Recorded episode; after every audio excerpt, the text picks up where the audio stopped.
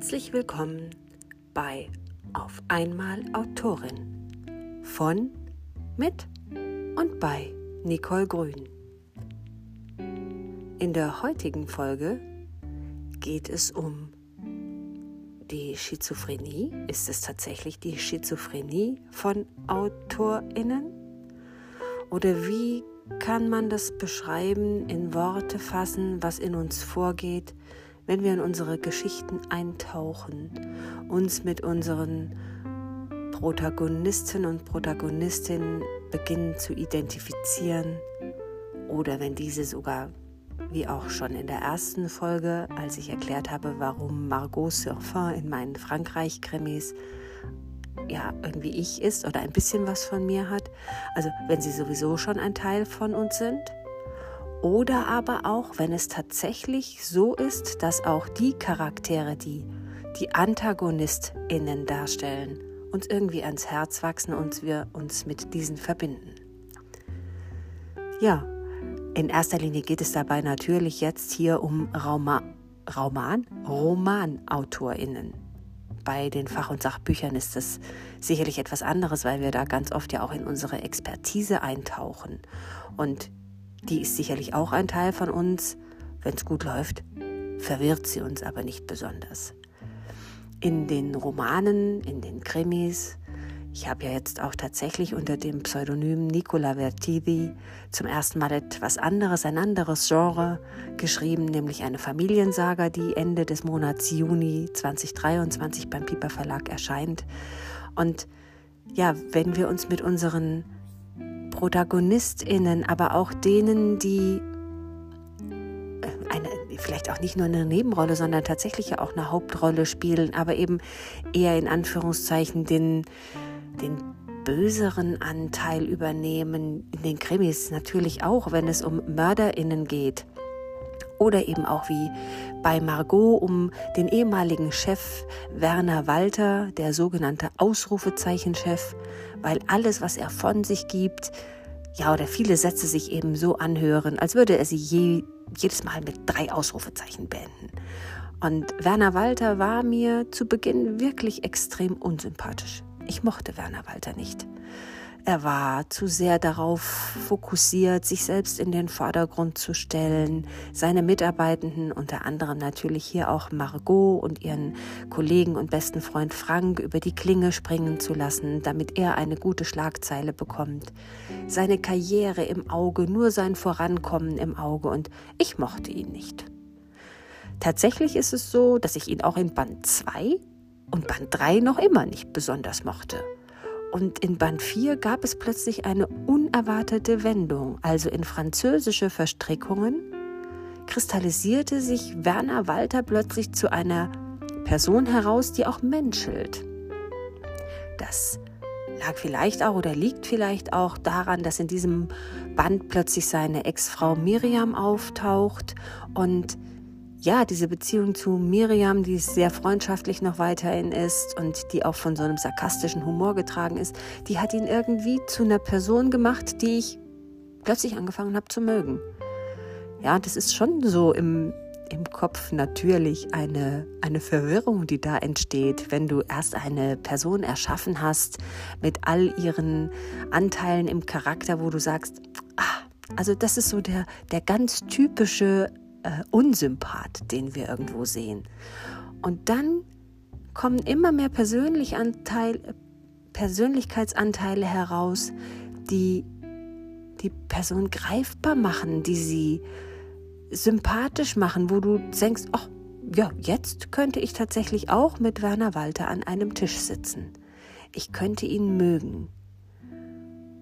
Und so geht es auch den, den äh, ProtagonistInnen Margot, Frank und auch dem jungen Hacker Matze, dass auch die immer mehr auf diesen, auf diesen Trichter kommen zu sagen, ah, guck mal, äh, der Werner ist ja eigentlich doch ein ganz okayer Typ. Also ich will jetzt nicht sagen, es wird hier gleich der Best Friend und es werden Buddies fürs Leben. Aber Auch sie lernen ihn immer mehr zu schätzen und diese unterstützende Arbeit, die sie nun alle gemeinsam dann vollbringen, wo sie wirklich alle an einem Strang ziehen, das verbindet sie natürlich auch noch mal ein bisschen mehr. Letztlich ist mir das bei den Margot-Krimis tatsächlich auch so mit dem absoluten Antagonisten äh, Martin Angerer, dem sogenannten Schächter, also der Figur, die in, in provenzalisches Blut tatsächlich ja hauptverantwortlich ist für das, was geschieht und der auf eine bestimmte, doch recht martialische Art und Weise tötet, indem er Menschen ausbluten lässt. Also, er ist ein Serienmörder. Da ist immer die Frage, wie sympathisch kann ein Serienmörder sein? Natürlich kann ein Serienmörder sympathisch sein. Er hat eine, eine intelligente Art, eine provokative Art und trotzdem ist er irgendwie ja vernarrt in Margot. Und während ich auch Angerer zu Beginn nicht mochte, sondern na, ich möchte jetzt nicht sagen, ich fürchtete meine eigene Figur. Das ist vielleicht auch etwas übertrieben, wobei das ja tatsächlich auch auf Schizophrenie ganz besonders einzahlen würde. Ähm, ich höre Stimmen, wenn ja, wie viele. Mm. Also tatsächlich ist er ja jemand, der auch etwas Furcht hervorrufen soll durch seine besondere Art. Ähm, insofern könnte ich dem ein wenig treu bleiben und sagen, natürlich fürchtete auch ich ihn ein wenig. Was wird er noch tun? Äh, wo wird er sich hin entwickeln? Und gleichzeitig ist es so, dass er in französische Sünden für mich, also im dritten Band der Reihe, für mich auch so ein bisschen was bekommen hat, wo ich dachte, ja, trotzdem er ein kaltblütiger Mörder ist, und das ist er ja, trotzdem ist er ein Mensch. Und auch Margot sieht das ähnlich in einer bestimmten Szene, in, der sie sich, in der sie sich schützend vor ihn stellt, in Anführungszeichen, ihn tatsächlich vor ihrem Freund und Kollegen Frank verteidigt und sagt, ein Opfer ist ein Opfer, egal wer es ist. Auch wenn das Opfer vorher ein Täter war. Also insofern auch da so eine leichte Wandlung in diese Richtung, die sich schon hin und wieder verwirrend anfühlt. Ja, die, wenn ich das so über den Verlauf betrachte, natürlich bei allen irgendwelche Höhen und Tiefen gebracht hat, die sie mal sympathischer gemacht hat und mal auch so, dass ich zweifelnd äh, vor, den, vor den Zeilen saß und gedacht habe im Nachhinein, wenn ich das gelesen habe, ach du liebes bisschen, wo hat sich die Figur denn jetzt hin entwickelt? Was macht die denn da gerade? Aber am Ende des Tages ist es wirklich so, dass die Figuren eine Identität entwickeln, für mich und sicherlich auch für andere Autorinnen greifbar sind, im Raum stehen. Auch letzte Woche in der Folge mit Becky Feil, der Hörbuchsprecherin, die meine ersten äh, Frankreich-Krimis ja vertont hat, haben wir genau darüber gesprochen, über diesen Punkt, dass Becky sagt, und dann sitzen die da mit mir im Studio. Das ist so, dass sie so greifbar sind, die Figuren. Und letztlich geht es uns, glaube ich, allen so, die wir Personen erschaffen, die liebenswert, hassenswert, hm, vielleicht sogar auch an einer bestimmten Stelle neutral sind, egal, ja, ähm, gleichzeitig aber trotzdem uns berühren, irgendeine Seite in uns klingen lassen, dass wir die ins Herz schließen, dass wir, ja, auch für die Lesenden natürlich, dass wir da Figuren erschaffen, an die es sich zu denken lohnt und wo vielleicht tatsächlich bei vielen, nicht nur bei den AutorInnen, der Wunsch da ist, irgendwann mal durch eine Straße zu schlendern, sei das jetzt in den Frankreich-Krimis in Barbontan oder Avignon, äh, oder sei das bei meinen Kreta-Krimis, den Nicola Vertivi-Krimis oder eben auch der Familiensaga, das Erbe des Meeres, dass ich auf Kreta bin, dass ich durch Iraklio laufe oder irgendwo oben in den Bergen bin oder in Chania oder Rethymno, in irgendeinem kleinen Örtchen, Aios Nikolaos, dass ich dort entlang schlendere und plötzlich begegne ich einer Figur aus den Büchern. Ich begegne Hieronymus Galavakis, ich begegne Penelope de Mostaki oder vielleicht auch Katharina Dallara, die dort steht. Und ich schaue ihr ins Gesicht und ich weiß, ja, du bist es. Ne? Also so dieses, ähm, diese Erwartungshaltung ist ja da, wenn ich, wenn ich Figuren erschaffe, die, die wirklich den Eindruck erwecken, lebendig zu sein. die Charakter haben, die Charisma haben, die strahlen, die aber auch zerbrechlich sind, die Böses in sich tragen, die trotz allem Menschen sind, für die wir vielleicht in irgendeiner Lebenssituation Verständnis aufbringen können. Also gerade wenn ich jetzt auch die, die Geschichte des Erbe des Meeres betrachte, die ja ein Exzerpt aus dem ersten Galavakis Greta Band ist, aus Unerbittliches Greta. Ich habe dort eine Familie herausgegriffen, ähm, die da maßgeblich an dem Mordfall beteiligt ist und habe deren Geschichte erzählt. Habe aber natürlich noch eine ganze Menge an, an Vergangenheit aus den Frauen herausgezogen und es ist kein leichter, unterhaltsamer Sommer. Ich liege auf der Liegestoff und es geht nur um alle lächeln in, in die Sonne und, äh, weiß ich nicht, planschen im Meer, sondern es ist ein durchaus dramatischer Stoff, weil er natürlich auch, wenn ich Geschichte betrachte, wenn ich Entwicklung betrachte von Familien, hm, dann muss ich wieder Anna Karenina, und das ist Tolstoi, äh, muss ich da zitieren und muss sagen, es ist tatsächlich so, dass glückliche Familien sich auf eine bestimmte Art und Weise ähneln, während unglückliche Familien, da ist jede auf ihre eigene Art unglücklich. Und ich glaube, kaum eine Familie kann, wenn sie auch in ihre Historie blickt, nur sagen, bei uns ist alles super gelaufen, wir sind alle super glücklich, yay, juhu, bei uns sind nur Regenbogen und die Einhörner äh, pupsen, wie heißt das, diese, diese Luftblasen, diese, ihr wisst, was ich meine, wo man so reinpustet und dann kommen diese schillernden Luftbläschen. Mir fällt das Wort gerade. Seifenblasen. Jetzt, da ist es, ne? Und die Einhörner pupsen Seifenblasen. Ja, also das glaube ich, ist unrealistisch. So hat jede Familie etwas, worauf sie zurückblicken kann in ihrer Gegenwart, in ihrer Vergangenheit, was belastend ist. Und das bringt natürlich auch eine gewisse Dramaturgie in eine Geschichte. Und wenn ich dann in, in so einem Verlauf auch für eine Figur, die jetzt nicht als Antagonist dient in dieser Geschichte, sondern die einfach dazu beigetragen hat, dass eine dramatische Situation in der Familie wirklich entstanden ist, die alle betrifft, wenn die aber auch menschlich dargestellt wird und ich an bestimmten Punkten vielleicht sagen kann, ja, da ist die Person trotzdem jemand, den ich mag, mit dem ich Mitleid habe, auch wenn ich nicht gut heiße, was sie getan hat, auch wenn ich denke, irgendwann ist ihr das entglitten, ist ihr das Leben entglitten oder auch auf dem, jetzt übertrieben, auf dem Pfad der Tugend zu wandeln ist ihr entglitten. Ja, und es bleiben Aspekte, die schätzenswert sind, die menschlich sind. Und ich glaube, das macht es aus in ganz vielen Geschichten. Und das macht es auch für uns AutorInnen aus, die Schizophrenie zuzulassen.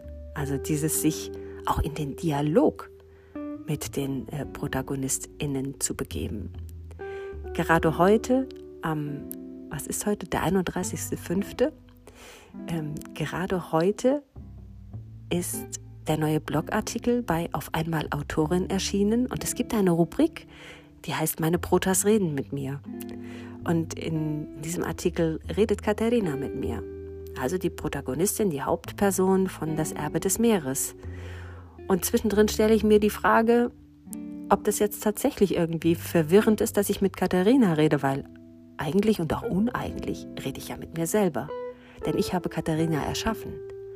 Und gleichzeitig ist sie für mich eine so eigenständige Person geworden, eine Persönlichkeit geworden, die im Verlauf der Geschichte so sehr auch an sich selber und an den Herausforderungen ihres Lebens wächst, dass ich mich total gerne mit ihr unterhalte. Weil ich glaube, dass wir beide auch in diesem Dialog voneinander profitieren können.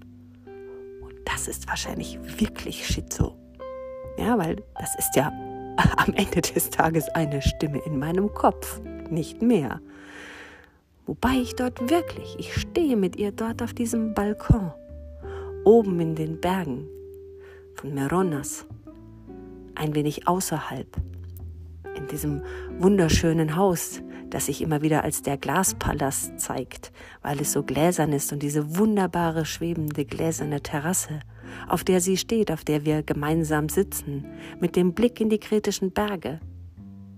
An einer Stelle, an der man nirgendwo das Meer sehen kann, sondern einfach nur diese fantastische Bergwelt sehen kann, die teilweise karg bewachsen ist, aber wenn die Gipfel von der Sonne beschienen sind, gerade von der untergehenden Sonne, dann ist die ganze Stimmung so unfassbar zaubrisch, wirklich zaubrisch. Und dort sind wir beide und wir unterhalten uns. Und ich sehe das wirklich genau vor mir. Ich sehe, wie sie dort an diesem gläsernen Geländer lehnt, wie sie ihren Blick schweifen lässt. Ich höre ihre Stimme. Ich höre ihre, ihre Worte, ihre Sätze, wie sie mich in ihre Seele blicken lässt, aber auch in ihre Zerrissenheit blicken lässt. Und natürlich finde ich auch da immer wieder Aspekte von mir selbst. Wie sollte ich auch nur Personen erschaffen können, in denen gar nichts von mir ist, denn ich erschaffe sie ja. Was aber dann auf der anderen Seite auch die Frage aufwirft, wie ist das jetzt mit den bösen Charakteren? Sind die auch ein Teil von mir? Was verraten sie über mich selbst? Was verrät es über mich, wenn ich Mörderinnen erschaffen kann, die brutal morden, gleichzeitig aber auch hier wieder eine Geschichte ist, etwas, was dahin führt, dass sie es tun und letztlich bedeutet ja in keinem Krimi, wenn ich auch, mich auch mit den Figuren dort identifiziere, dass ich gutheiße, was sie tun. Das ist ja keine Sanktion an dieser Stelle, sondern es ist eine Entwicklung, die es zu beobachten gilt. Und die Frage, die sich immer wieder stellt in Krimis und Thrillern, gibt es etwas, was jeden zu einem Mörder, einer Mörderin machen könnte? Oder ruht das in jedem von uns tatsächlich drin und es braucht nur den Impuls, damit es erwacht. Also ich glaube, damit spielen ja auch viele dieser Geschichten, dass wir uns dann plötzlich fragen, ja, was wäre, wenn du in solch eine Situation geraten würdest? Was wäre, wenn das deine Geschichte wäre? Wo hättest du den Abzweig genommen? Wo hättest du aufgehört, den dunklen Wolf zu füttern und hättest den weißen Wolf gefüttert?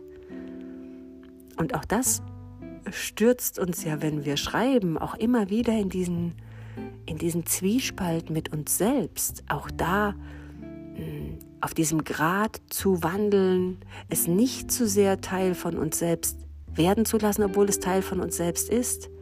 Sich auch immer wieder befreien zu können, auch aus der Perspektive der AntagonistInnen, der MörderInnen, ja, diesen Schritt wieder raustreten zu können, sich frei machen zu können. Und wenn ich jetzt gerade auch in dies, auf diesem Weg, auf dem ich mich befinde, mit äh, meinem Sprechercoach äh, Gabriele Schleicher, darüber zu sinnieren, wie ich es schaffe, Rollen auch diesen Charakter zu verleihen. Auch da wieder, wenn es stark emotional berührende Stellen sind, auch rasch wieder diesen Switch, diesen inneren finden zu können, um die Emotion loslassen zu können. Und gleichzeitig bin ich genauso beim Schreiben wie beim Sprechen. Ja, nur dann überzeugend, wenn die Emotion wirklich da ist. Wenn ich sie aufrufen kann, wenn ich sie fühlen kann. Hier hilft mir natürlich auch wieder die Expertise im Bereich Emotionserkennung, Emotionsmanagement, dass ich natürlich viel über Emotionen weiß und trotzdem ist es auch immer wieder dieses sich einspüren, dieses auf den Körper achten, zu gucken, wo ist es da und welche Worte formt es dann. Und vielleicht ist das auch mit einer der größten Herausforderungen für Krimi-Thriller-Autoren, Autorinnen. Auch hier, oder überhaupt, wenn wir AntagonistInnen erschaffen, auch hier wirklich vollends in diese Welt einzutauchen in diese Figur einzutauchen, ihren Charakter zu spüren, mit ihr zu fühlen und auch das Böse als Gefühl kurz zulassen zu können, um dann wieder die Kraft, die Macht und die Energie zu haben, herauszutreten, es wieder loslassen zu können, damit es uns eben nicht zu sehr einfängt. Ich will jetzt nicht damit sagen, dass es beim Schreiben böse macht, ja, hm, sondern dass es genau dieses ist, dieses Ab und zu tun, dieses hinzu und weg von, das wirklich auch in so einer Art Tanz oder, oder Spiel zuzulassen, hineinzustürzen, kopfüber in alle Gefühle, die dazugehören, eine Welt zu erschaffen, eine Figur zu erschaffen, aber auch wieder auftauchen zu können, um dann in die nächste Perspektive zu stürzen. Also Leute, wenn das nicht schizophren ist, dann weiß ich es nicht. Ich höre Stimmen, ich rede mit Menschen, die realistisch betrachtet nicht da sind. Ich erfinde, ja, sind das jetzt Freunde? Vielleicht sind das auch Freunde und Freundinnen. Ja? Ich erfinde Freunde und Freundinnen, die nicht da sind. Ähm, ich habe in manchen Phasen, wenn ich schreibe an einem, an einem bestimmten Genre, diese Figuren immer begleitend bei mir. Passt alles zur Schizophrenie. Verrückt. Ist damit jede, jeder von uns irgendwie ein bisschen Schizo? Sind wir nicht alle ein bisschen Schizo? Keine Ahnung. Auf jeden Fall finde ich es nicht schlimm, wenn ich mich in meine, in meine Bücher stürze, wenn ich schreibe, genau das zuzulassen. Und genau diese Fähigkeit auch zu feiern. Eine Party zu machen mit meinen Protas. Ich glaube, ich werde die mal einladen. Aber ich sollte es vielleicht nicht machen wie ähm, Freddie Frinton bei ähm, Dinner for One und alle an einen Tisch sitzen und dann für jeden ein Glas trinken. Das wäre für mich nicht so gut. Es sei denn, ich würde es den Alkohol ersetzen und würde Wasser trinken, mit Wasser anstoßen. Da müsste ich vielleicht auch mal genau drüber nachdenken. Wer trinkt, wer trinkt nicht und wer trinkt wie viel. Und wenn ich für jede, jeden ein Glas Wein trinke, der trinkt, schön französischen, schön kretischen, das klingt schon ganz gut, würde mich aber tatsächlich auch zu Cheerio irgendwann führen. Also insofern, wenn ich eine Party feiere mit meinen Protas, dann muss ich mir nochmal genau überlegen, wie diese Party aussieht, dass sie nicht komplett entgleitet. Aber am Ende des Tages wäre es ähnlich wie bei Dinner for One. Ja, manchmal ist ein bisschen schizophren sein ganz schön und gleichzeitig ist ist, glaube ich, eine, eine wichtige Fähigkeit, auch da wieder auftauchen zu können, herauszukommen und ähm, dann wieder ich selbst sein zu können. Auch ohne mir permanent die Frage zu stellen, wer bin ich eigentlich? Ja, und wenn ja, wie viele? Natürlich auch da, wir haben ganz viele Persönlichkeitsanteile in uns sowieso, keine Frage. Aber auch dann wieder zu Nicole Grün zurückzukehren und Nicola Vertidi loszulassen, ähm, Nicole de Ver loszulassen, hm, und damit auch all die Menschen, die ich da erschaffen habe, auch wieder ihre Wege ziehen zu lassen, sie in ihrem Buch zu lassen und Lesende verzaubern zu lassen. Also auch das. Auch das ist, glaube ich, wichtig am Ende des Tages. Ja, ihr Lieben, das zum Thema die Schizophrenie einer Autorin. Und wenn ich auf diesem, sind wir nicht alle ein bisschen Schizo, nochmal eine Runde reite, dann sage ich, für das, was ich tue, ist es tatsächlich gut, es zu können. Hinzuzugehen und zu sagen, jawohl, ich lasse es zu, ich stürze mich kopfüber hinein.